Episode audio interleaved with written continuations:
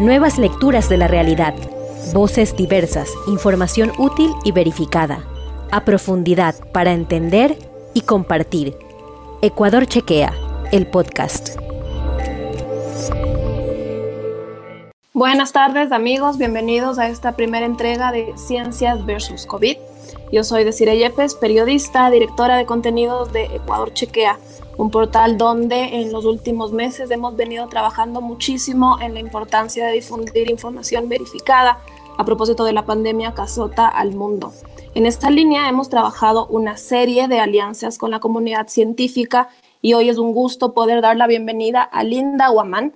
Ella es microbióloga, actualmente es investigadora del Centro de Investigación Biomédica de la UT. Linda, buenas tardes, gracias por acompañarnos. Hola, Desiree. Hola a todos los que nos ven, nos escuchan. Gracias por invitarme. Y junto a Linda tenemos también a Lucy Baldión. Ella es PhD en inmunología, es directora del Instituto de Investigación en Biomedicina de la Universidad Central del Ecuador. Hola, buenas tardes. Mucho gusto estar con ustedes y compartir este momento. Nuevamente, gracias a ustedes por estar en esta primera transmisión, en este primer programa de Ecuador Chequea que hemos denominado Ciencias versus COVID. Y justamente hoy lo que vamos a hacer es conversar cómo las universidades han debido adaptar su infraestructura para sumarse al combate de la pandemia.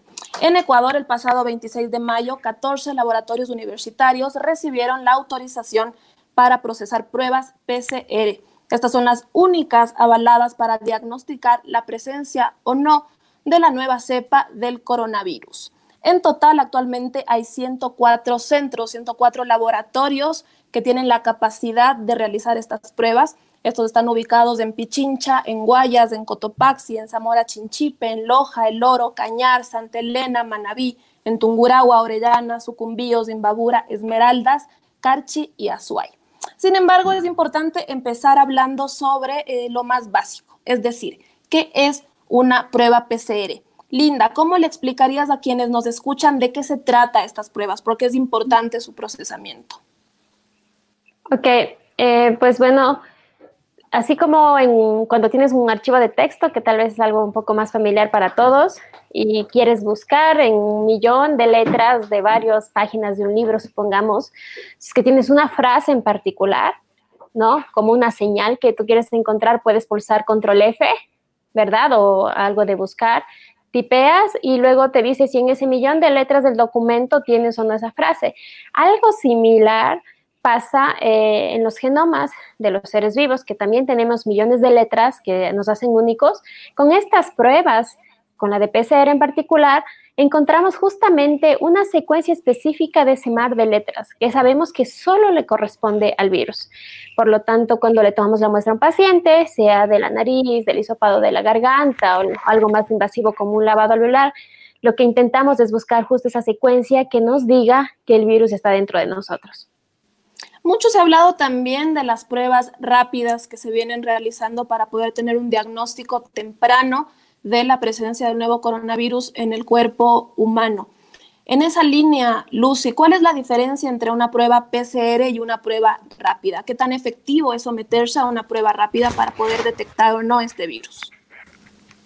Bueno, es importantísimo tener muy claro qué es una prueba de PCR y una prueba rápida. La prueba de PCR, como Linda nos estaba explicando, en realidad lo que detecta es si es que existe un genoma, el genoma viral. Por lo tanto, quiere decir que estamos infectados con el virus.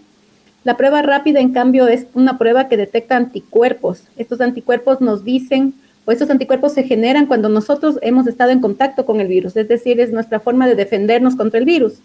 Pero estos anticuerpos eh, tardan un tiempo en generarse, porque nuestra inmunidad primero comienza con una inmunidad, em, eh, se llama innata, y luego se genera esta inmunidad adaptativa, que es la que genera anticuerpos. Entonces, eh, lo que nosotros vemos con la prueba rápida es que nosotros ya generamos anticuerpos es decir, ya tenemos inmunidad contra el virus, pero no nos dice si es que en ese momento estamos en contacto o no con el virus. Puede que el virus ya haya pasado y también como se demora un tiempo, puede que estemos con el virus, pero todavía no generar anticuerpos. Entonces, por eso es muy importante que estas pruebas rápidas no son de diagnóstico para infección, son para conocer si ya tenemos inmunidad contra este microorganismo. En esa línea, lo que se le recomendaría a la audiencia es practicarse si tiene una sospecha de portar el nuevo coronavirus, una prueba PCR. ¿Estoy en lo cierto?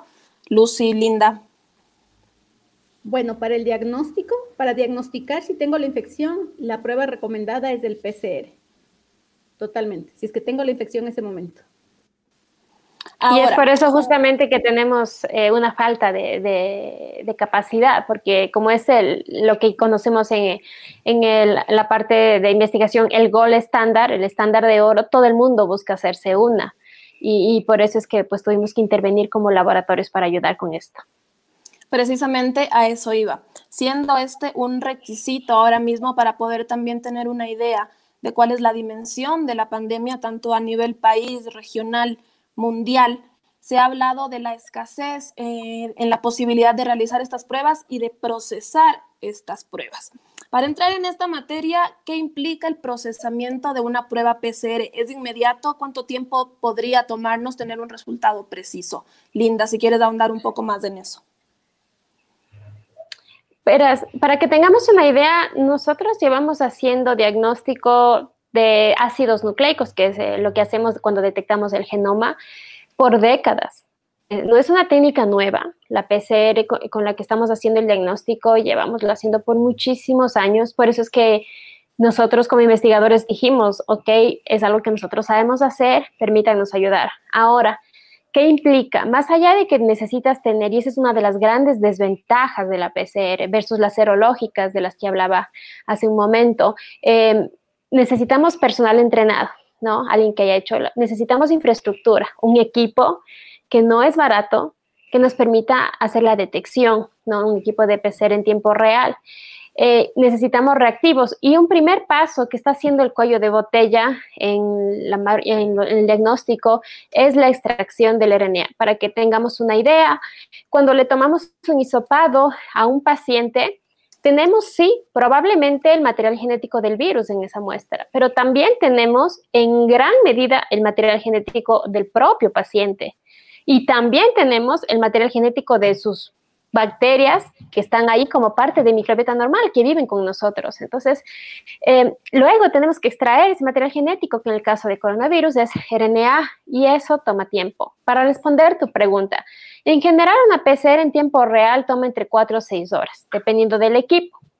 Pero tienes que sumarle a esto el tiempo de extracción de RNA y además eh, para hacer eh, ahora el reporte de COVID eh, hay que hacerlo de manera manual, súmale el tiempo de recepción de la muestra, identificación, entonces se va volviendo algo engorroso. Existen alternativas que nos permiten hacerlo ahora un poco más rápido, acortarlo a una hora, pero te estoy hablando como del, del general de RT-PCR. Inicialmente, cuando se oficializó la presencia del coronavirus en Ecuador a finales de febrero, solo había un instituto que estaba autorizado para la realización de estas pruebas.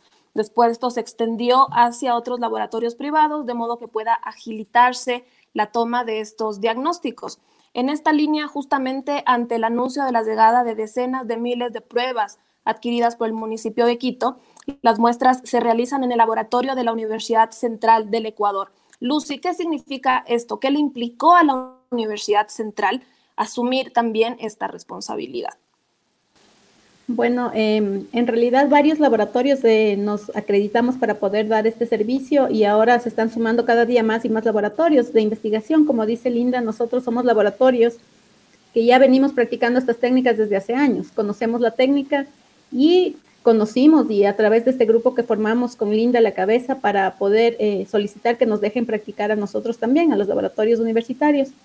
Y en realidad, bueno, obviamente eh, es cambiar de vida porque nuestros laboratorios han estado siempre eh, encargados de hacer investigaciones biomédicas, en nuestro caso al menos investigaciones biomédicas de todo tipo, de enfermedades infecciosas, de enfermedades metabólicas, y por lo tanto obviamente nos centrábamos en investigación.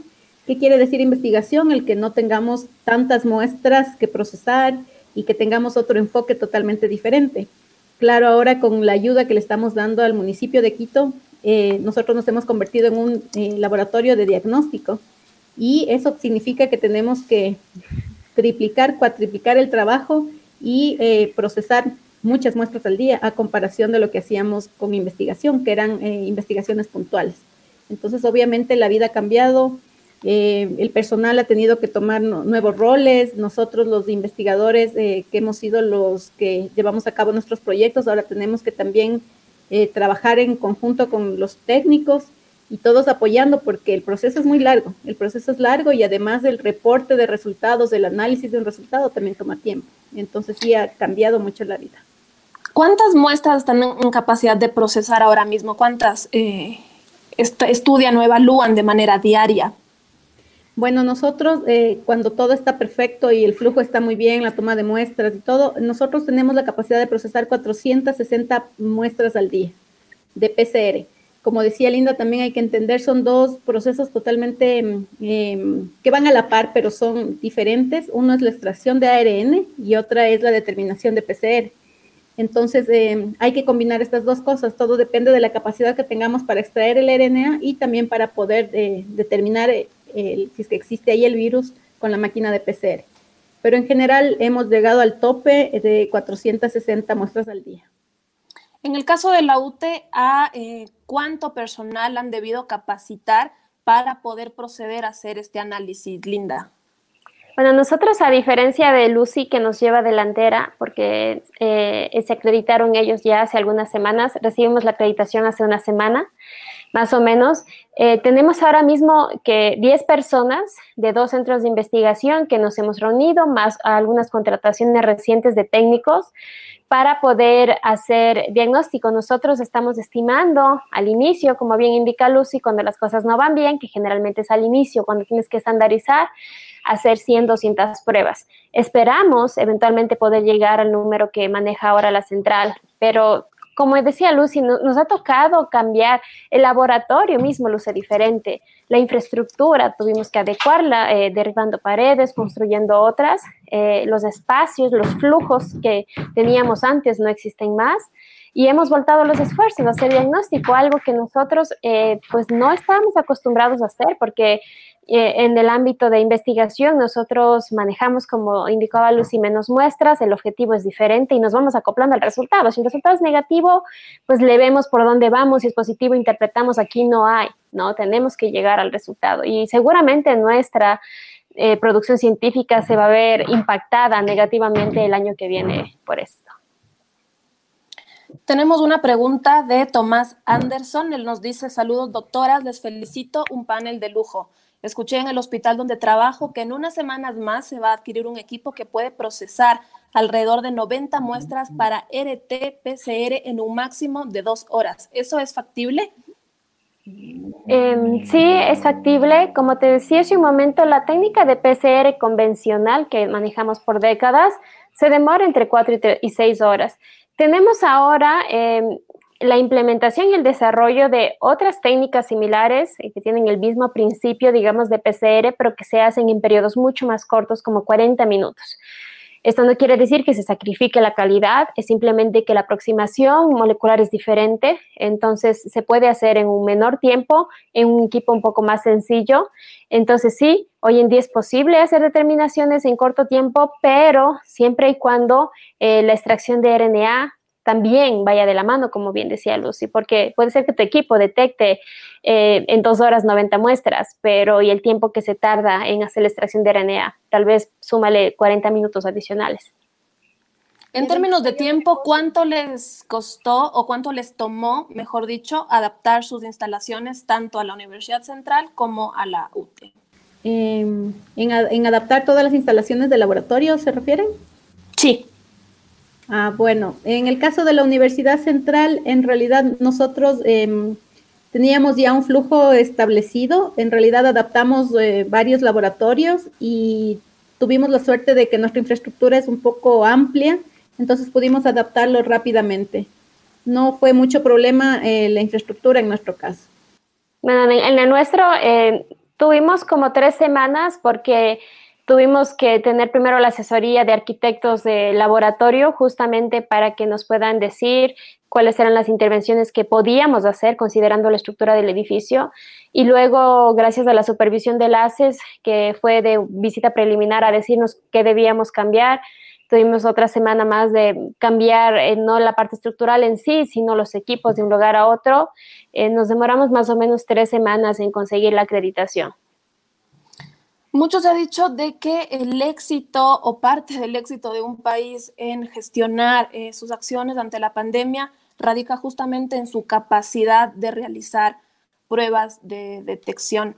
En esa línea, ustedes como doctoras, ¿cómo evalúan eh, el trabajo que se ha venido desarrollando en Ecuador, Lucy? Podemos empezar contigo.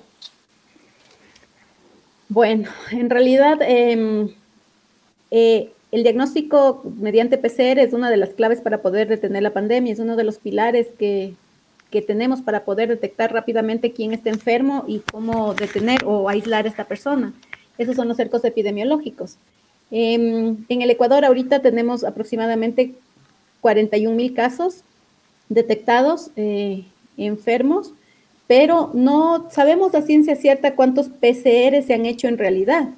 Hay países como Chile, que es uno de los pioneros, los cuales hasta el momento ha hecho como 180 mil pruebas de PCR. Es de los países que más eh, muestras ha hecho por habitante. Le sigue Perú, le sigue Panamá. Nosotros estamos muy bajo a ese número.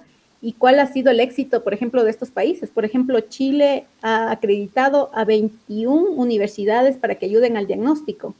Chile está haciendo 8 mil determinaciones de PCR al día significa que cada laboratorio aporta unas 300 pruebas para poder llegar a ese número diario de pruebas de PCR. Lo mismo sucedió en España. Estos desde que iniciaron acreditaron a laboratorios universitarios. España llegó a contar creo que con unos 26 laboratorios universitarios y ellos hacían unas 5.000 pruebas al día. Es decir, cada laboratorio hacía su capacidad de 200, 200 algo pruebas al día. Entonces, en realidad los gobiernos se apoyaron en las universidades para que ayuden a la capacidad de, diagnóstico. Entonces, aquí en el Ecuador sí estamos todavía bajitos y es por eso que es importante que las universidades den su apoyo y sigan eh, tratando de, incrementar el número de PCRs por día. En el Ecuador, a diferencia de Chile, sabemos que se han hecho como 119 mil test, pero están combinados PCRs con pruebas rápidas. No sabemos cuántos PCRs en realidad son hechos y porque es una combinación con pruebas rápidas. Sabemos que las pruebas rápidas, como su nombre lo dice, puedes hacerlo rápidamente y no se compara con el PCR. Linda, justamente cómo lograr transparentar esa información, cómo determinar en efecto cuántas pruebas PCR se han podido realizar versus las pruebas rápidas y la incidencia que ese tipo de resultados pueda tener ahora mismo en la gestión de la pandemia. ¿Cómo, cómo diferenciar? Es súper fácil, nada más tienen que ser honestos. Eh, solamente que estábamos tan mal numéricamente hablando respecto a las pruebas que decidieron juntar. Eso es, ese es mi pensamiento, mi criterio personal. Y, nada más, eh, un poco para eh, complementar la respuesta de Lucy, tal vez la gente diga, ok, las universidades están comenzando a ayudar, es lo que hizo Chile, lo que hizo España, pero estamos junio. Y gracias, pero es un poco tarde. Y me gustaría que la gente sepa que nosotros como universidades, desde inicios de marzo, Estuvimos eh, presionando a las autoridades, en ese tiempo a Catalina como ex, bueno, ex ministra de Salud ahora, que nos dejen ayudarles. Eh, nosotros fuimos de los primeros en conscientes de que podemos realizar la técnica, en decir, estamos aquí, ¿por qué no podemos ayudar? Eh, es triste ver que han pasado cuatro meses, tres meses, desde que les pedimos que nos dejen ayudar hasta cuando finalmente hemos podido cristalizar esa ayuda. Entonces, no ha sido un retraso de la academia porque nos faltó voluntad y sí porque tuvimos que adecuar toda la burocracia alrededor para que nos permitan poder hacer pruebas de diagnóstico. Para quienes se suman a esta transmisión, estamos hoy en compañía de Linda Guamán, microbióloga, actualmente investigadora del Centro de Investigación Biomédica de la UTE, y con Lucy Valdión, PhD en Inmunología, directora del Instituto de Investigación en Biomedicina de la Universidad Central del Ecuador. Quiero aprovechar, Linda, lo que acabas de mencionar en torno a la burocracia. ¿Cuánto le puede tomar a un laboratorio obtener la acreditación para poder procesar este tipo de pruebas? Va a depender mucho de cómo esté la infraestructura de su laboratorio. El ejemplo del laboratorio de Lucy, que ya hacía diagnóstico y estaba trabajando en biomedicina, fue mucho más fácil eh, no eh, quiero decir que haya sido fácil en, sí el UCI, sino que se demoraron mucho menos porque las intervenciones fueron menores. Entonces, no existe un estándar porque depende mucho de en qué condición esté tu laboratorio. En el caso de la UTE, nosotros hacíamos solamente investigación, si bien que habíamos, trabajamos en biomedicina y nos tardamos tres semanas porque tuvimos que hacer intervenciones de estructura en el edificio pero eh, las primeras universidades en acreditarse, por ejemplo, la San Francisco de Quito, que fue de las primeras, es porque justamente hacía ya servicio de diagnóstico. Entonces tenía varios de los checks que hay que cumplir para enlaces listos. Eh, en, en, sí va a depender, no, no, no existe un estándar. En términos de inversión, Lucy, ¿cómo se gestiona justamente el presupuesto? ¿Cómo se adaptó el presupuesto que no contemplaba este tipo de adaptaciones en el caso de la Universidad Central de carácter público para poder proceder a el tratamiento de estas muestras? Bueno, en realidad siempre hemos tenido eh, mucho apoyo de las autoridades. El señor rector es un investigador de, de renombre, entonces él conoce especialmente cómo se producen o cómo es este proceso de investigación y que se necesita. Entonces él desde el inicio nos ha apoyado y ha volcado toda la ayuda para el instituto. Así que eh, afortunadamente, como les expliqué, mucha inversión en infraestructura no tuvimos que hacer. Sí, en algunas cosas eléctricas, en conectar equipos, eso sí hemos tenido que hacer, pero en realidad en infraestructura hemos tenido. Y de ahí en lo que es materiales, que al inicio eh, teníamos que tener eh, materiales para protección personal, fue una inversión de la universidad que inmediatamente acudimos y nos ayudaron para poder tener los primeros recursos para poder comenzar a procesar. Entonces sí hemos eh, recurrido también a, programas de, eh, de, financiamiento de investigación. El programa ARES, por ejemplo, eh, programas de investigación propios de la universidad, de la Dirección General de Investigación, nos han apoyado con, dinero. Entonces, con ese dinero estamos y, pudimos ya comenzar y, y hacer la, las adecuaciones y comenzar con el procesamiento. En el caso de la UTE, desde un primer momento hubo también esta apertura para eh, la inversión necesaria, de modo que se puedan realizar las adaptaciones que requiere este tipo de procedimiento, Linda. Sí, bueno, eh, al inicio, cuando junto con Luz y varios otros investigadores eh, empezamos con esta idea de que ayudemos y nos juntamos y e hicimos un documento que le pasamos a Juan Carlos como ministro de Salud para que nos dé apoyo. A inicios, eh, la UTE en sí no estaba voltada a la parte de diagnóstico porque habíamos propuesto más bien hacer otro tipo de ayuda, como se ofreció eh, una parte de infraestructura de la universidad para recibir enfermos, por ejemplo, en el Coliseo, y estábamos haciendo eh, otro tipo de estudios como con plasma. Pero finalmente, hace un par de semanas decidimos que también era importante apoyar desde la parte de diagnóstico y cuando eso se decidió, pues la universidad en poco tiempo eh, desembolsó los recursos necesarios para hacer los cambios estructurales, para contratar el personal, para comprar, como dice Lucy, los primeros equipos de protección personal y reactivos. Ahora mismo, ayer recibimos de parte del municipio de Quito eh, la entrega de algunos equipos que nos van a permitir hacer eh, muchas más pruebas y ellos mismos nos van a entregar los reactivos. Entonces, eso va a complementar, porque nosotros como universidades, claro, podemos hacer el esfuerzo de adecuar espacios, contratar gente y poner la expertise, pero nosotros no podemos a, pérdida, ¿no? Comprar reactivos y hacer las pruebas de manera gratuita. Estamos funcionando como una extensión, ¿no? Eh, de lo que sería en este caso el INSPI o un hospital público haciendo este servicio para el municipio. En un par de ocasiones, el ministro de Salud, Juan Carlos Ceballos, ante eh, la alteración de los datos en estadística que se exponía de manera diaria sobre el avance de la pandemia en Ecuador, explicaba que en ocasiones se presentó un represamiento en los resultados de estas pruebas, es decir, que eh, de manera eh, más bien rápida se habían eh, colocado estos resultados que se tenían represados porque no se habían podido procesar a tiempo. En términos del procedimiento, ¿cómo justamente es desde que se toma la muestra a una persona hasta que se le da el resultado y este resultado aparece finalmente en la estadística que les llega a la ciudadanía? Bueno, eh, yo les puedo contar un poquito eso porque estamos haciendo eso ya sistemáticamente.